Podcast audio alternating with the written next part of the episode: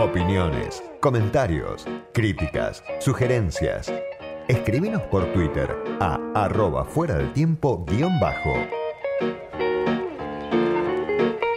Del otro lado de la línea está ya Ignacio Ramírez, que es sociólogo y director de posgrado de Opinión Pública y Comunicación Política de Flaxo. Ignacio, soy Diego Genud, gracias por atenderme.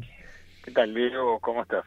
Muy bien, bueno, acaban de editar, publicar un libro, Polarizados, ¿por qué preferimos la grieta, aunque digamos lo contrario? Por lo que vi, con Luis Alberto Quevedo, participan distintos autores. Y la primera pregunta es por qué escribieron este libro y eligieron este, este título, ¿no? ¿Por qué preferimos la grieta, aunque digamos lo contrario, polarizados? Sí, ese, esa pregunta tiene algo como de fatalidad, ¿no? Como si fuera un destino.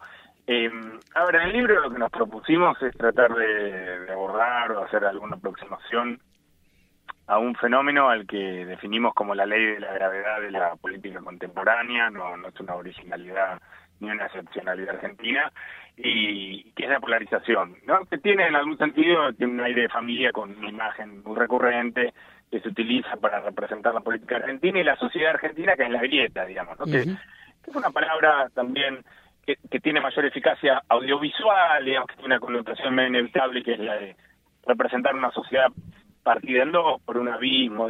Bueno, desde, el punto de vista más, en algún sentido politológico, la palabra es polarización es un fenómeno que se repite en muchísimos escenarios y, que se viene manifestando a través de distintos signos o síntomas, ¿no? Nosotros hacíamos un, breve repaso, digamos, rebobinando, pero bueno, los dos grandes protagonistas de la escena política argentina, por ejemplo, el PRO, cuyo nombre queda, queda en algún sentido olvidado, pero su, su propuesta original de hace algunos años era precisamente superar los conflictos, esa propuesta post-política de de, enfriar las pasiones políticas y sustituirlas por una relación más transaccional entre la ciudadanía y la, y la política.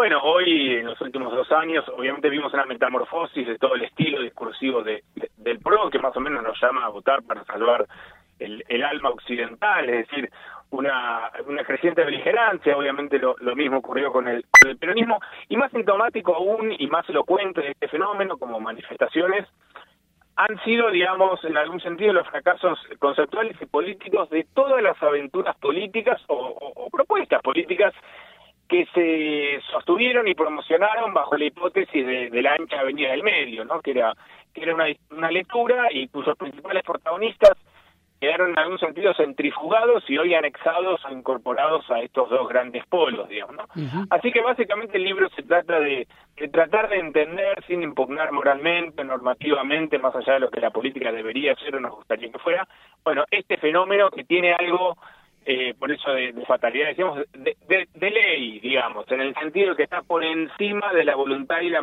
imaginación de los actores políticos. Sí, ahora cuando dicen eh, por qué preferimos la grieta, ¿no? Están hablando de un nosotros. Ese nosotros, eh, ¿a quién comprende? es este son somos los que vivimos en torno a la política, hablando de política, los protagonistas, la, la dirigencia, los gobiernos, la oposición, ¿O vos crees que eso también permea a nivel social y que a nivel social se disfruta eh, finalmente esta confrontación permanente entre, entre dos polos que por momentos parece que no hubiera escapatoria, ¿no? De, de, analizar cada hecho desde uno u otro prisma. Sí, mira, es interesante la, la pregunta, Diego, porque da pie para una de las preguntas que, bueno, nosotros formulamos una serie de preguntas, digamos, ¿no? Un poco mm. binarizadas, digamos, para para estar a la altura del título, ¿no? Preguntas más o menos debates polarizados sobre la polarización. Uno de ellos es si la, si la grieta nace desde arriba y derrama, digamos, sobre una sociedad tranquila y unida, es decir, es la política, son, son los medios que, estresan y le transfieren a la sociedad una agenda superestructural, o, al revés, digamos, es la política, en su sentido más amplio, son, son los medios, digamos, los que representan, digamos, fracturas o divergencias que existen en la sociedad. Bueno, un poco originaria decimos las dos cosas, obviamente es un, un círculo vicioso o virtuoso según el, el, el, gusto de cada cual. Pero ¿en qué sentido? Bueno, desde abajo la verdad que cuando examinamos las orientaciones eh, ideológicas de, la ciudadanía, de la sociedad argentina, de la opinión pública, encontramos fracturas y divergencias muy muy notorias, muy notorias con respecto a, cualquier tema, digamos, a cualquier agenda pública, el rol del Estado como centro de gravedad de esas discusiones, pero, pero a cualquier tema, ¿no? En cualquier tema, digamos, votantes, por ejemplo, digamos, del Frente de Todos y, y de Juntos por el Cambio, manifiestan inclinaciones muy, muy distintas. Con lo cual, ahí descartamos un poco la idea de que la, grieta solo existe en la política, digamos, en la superestructura política, más bien diríamos que la, que la política no refleja pasivamente, porque la, política también produce, pero representa un conflicto o un desacuerdo preexistente que está en la sociedad y, al que lo representa. Ahí nosotros advertíamos con, con María Esperanza, por ejemplo, alguna especie de, virtud habitualmente ignorada de, de, la grieta, después también de, digamos, identificamos algunos aspectos más inquietantes. Pero hay una virtud, me parece que es lo de, digamos, de cicatrizar la, el déficit o el vacío de, representación que, explotó en el 2001 y que sigue explotando en varios países de la región, donde la combinación de, crisis social más crisis de representación genera eh, episodios inflamables. En, en, la Argentina, saliendo de la pandemia, la sociedad reparte sus preferencias electorales en las dos principales fuerzas eh, digamos, prepandémicas, es decir, ahí hay, hay un efecto estabilizador, ¿no? Que en un escenario tan anómico como este, por ejemplo, me parece que, que en ese sentido la, la, la, grieta o la, o la simplificación binaria de la oferta electoral y política tiene algunos elementos eh, positivos. Del lado menos luminoso, nosotros mm, básicamente reflexionamos sobre, sobre dos aspectos. Uno que llamaría, el que se llama partidismo negativo, es decir, cómo ese antagonismo, esa competencia política cada vez más se funda en, en, el rechazo y, en, y en, un rechazo cada vez más estereotipado y estigmatizado del adversario, y no solo del adversario político, sino del adversario social, es decir, las lealtades partidarias cada vez más están fundadas en el, en el puramente en el rechazo, ¿no? Toda identidad política tiene ambos elementos, pero cada vez más el, rechazo está por encima del amor propio. Y un tema que a mí me resulta todavía mucho más este mm, inquietante y también novedoso, novedoso, sin la connotación positiva de eso, es, es lo que llamaría la segregación ideológica de la sociedad argentina. Es ¿Qué es lo que diferencia este tipo de polarización con relación, por ejemplo, a la rivalidad típicamente ochentosa entre radicales y peronistas? Es la creciente segregación ideológica de la sociedad argentina, ¿no? Cuando vemos aquel mapa de cómo se organizan las preferencias electorales y, la geografía, eh, las trayectorias educativas de la dirigencia política, eh, la segregación mediática y cognitiva, digamos, facilitada algorítmicamente, como cada vez más el espacio mediático común compartido se va disolviendo, es decir, ¿te acordás, Diego, que, en los 90, digamos, este, el, el primo progre y el cuñado eh, o, la, o, la, prima más de, derecha miraban ambos hora clave y luego discutían. bueno, e, eso desapareció, esta agenda compartida, ¿no? Las agendas se van autonomizando y bueno, hay una mesa que como, como sabemos la mesa une y separa y esa mesa va desapareciendo, digamos, ¿no? Y, y vemos una segregación ideológica creciente que contribuye a demonizar a un otro, que, que es únicamente una abstracción. Eh, hay un indicador que nosotros usamos en el libro de, de endogamia ideológica, es decir, si los votantes de Juntos por el Cambio conocen o tienen familiares votantes de Juntos por el Cambio y al revés, digamos, ¿no? Y la verdad que los niveles de endogamia ideológica son altísimos, eso es este, en algún sentido eh, muy lesiona la naturaleza de lo público, de lo diverso, de lo, de lo plural, del debate. Eh, así que, bueno, por, digamos, eh, en síntesis, la polarización no, no, no tiene que ser abordada desde una perspectiva de, impugnarla o reivindicarla. Es, la realidad del espacio público contemporáneo. Sí. Eh, Ignacio, ustedes, claro, hablaban recién, me decías, eh, en ese trabajo con, con María Esperanza Causullo, que es una de las, de las autoras que escribe en el libro esta idea de, bueno, la polarización tiene su costado positivo, la idea de cierta estabilidad para el sistema político en un contexto además regional de mucha inestabilidad, pero al mismo tiempo uno puede advertir en las pasos, habrá que ver si se confirma o no esto la semana que viene, pero una baja participación, ¿no? La más baja desde el regreso de la democracia y mucha gente que dice, bueno, yo no me siento identificado ni con uno ni con otro, ¿no? A esa gente este que puede también ir en busca de este libro, ¿qué respuestas le puede ofrecer eh, el libro Polarizados, ¿no? Para los que dicen estoy medio ya cansado de, de lo que me ofrecen de un lado y del otro. No, está interesante también el comentario porque una, una, a ver, una reflexión inevitable fue, a ver, este escenario electoral desafía la hipótesis del libro. Hmm. Si el libro pierde pierde vigencia, bueno, yo voy a ser poco objetivo porque tengo que venderlo, digamos, ¿no? Y defenderlo. pero, pero diría lo siguiente, me, parece que no son eh, fenómenos excluyentes. Por un lado diría que que una, que una digamos, el, el, libro, pero no lo digo pretenciosamente, pero el libro se propone describir una estructura, ¿no? Una estructura. Y por lo tanto, ninguna circunstancia, digamos, ninguna coyuntura la, la, la, la, la desarma, digamos, ¿no? Toma, toma un poquito más de tiempo.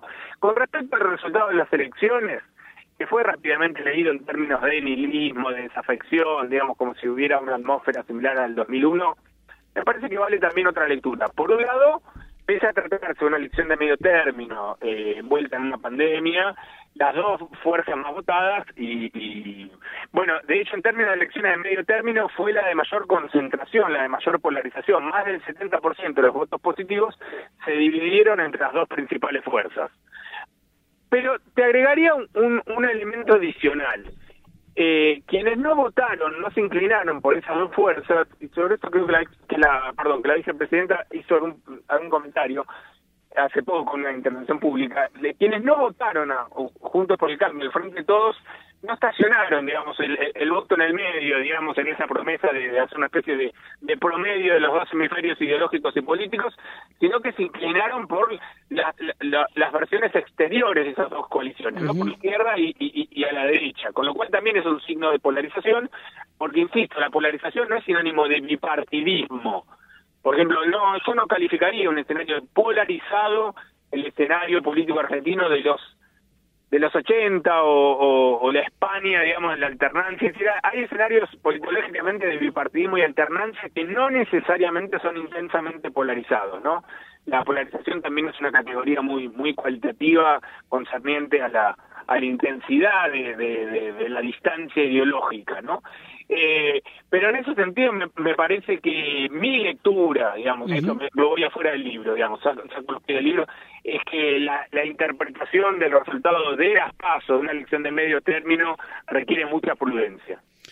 Ignacio, en, el libro escriben Emanuel Álvarez Agís, Natalia Aruguete, María Esperanza Casullo, que ya la mencionamos, Facu Cruz, Luis Alberto Quevedo, Ignacio Ramírez, que sos vos, y Natalia Suazo, ¿no?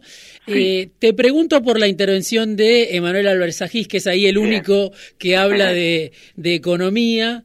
Eh, y habla justamente ¿no? De, las claves del conflicto distributivo, ¿no? ¿Qué, ¿Con qué nos vamos a encontrar? ¿Cuál es la intervención? ¿Por qué quisieron que, que, Álvarez Agís participe y hable de esto, de conflicto distributivo, de inflación, de polarización, de cómo impacta la polarización en el escenario económico? Mira, cuando surgió el, el, el origen del libro como son conversaciones, ¿no? Conversaciones que en este caso tuvimos con, con, con Beto, con, con Quevedo y también con José Nathanson, que, estuvo a cargo de la, de la, curaduría de, del texto y hace también una nota al pie, una pequeña nota introductoria de un libro que, eh, perdón, no lo dije, que está, cuya edición es de Capital Intelectual, ¿no?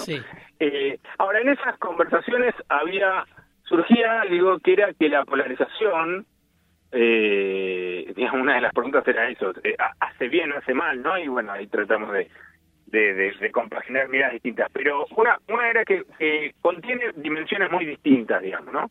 Y que valía, valía la pena, no, no teníamos ganas de una compilación en el sentido de sumar artículos, pero sí hacerlo eh, grupal y colectivamente, digamos, ¿no? Y entonces fuimos incorporando perspectivas en función de algunas hipótesis. Por ejemplo, hay una lectura que no puede ser ignorada, que la polarización política en realidad es un subproducto de la polarización económica. Y que por lo tanto lo que estamos proponiendo como algo novedoso, bueno, tendrá algunos elementos de novedad, pero que, que es descendiente de, de algunas contradicciones o antagonismos más clásicos. Bueno, el capítulo de, de, de Manuel eh, al que voy a traducir rápidamente con mis limitaciones en el, en el campo, describe un poco eso, digamos, ¿no? Con, evocando el texto clásico en economía de, de Diamant. Bueno, el, cómo el conflicto en el campo de la economía se planteó siempre también en términos bastante binarios entre la oscilación pendular entre dos entre dos modelos, uno con eje en, la producción, la distribución del ingreso, en el consumo, y otro con un eje más desregulador también. Y mm, bueno, la, propuesta de Emma es que ese conflicto, esa oscilación pendular se, se prolongó más allá de, de ese texto que es del principio de los 80 y que en algún sentido, en algún sentido seguimos oscilando entre esos dos entre esos dos modelos sin, sin una, una síntesis y, y otra de las, de las propuestas de, de Manuel es que los grandes conflictos eh, o problemas económicos que enfrentamos son de raíz política y están muy asociados a la polarización y a la competencia política, digamos, ¿no? Ignacio, te agradezco mucho este rato en Fuera de Tiempo. Te agradezco a vos, Diego, por el interés. Un abrazo. Ignacio Ramírez, sociólogo, director de posgrado de Opinión Pública y Comunicación Política de Flaxo, autor de Polarizados, ¿por qué preferimos la grieta aunque digamos lo contrario?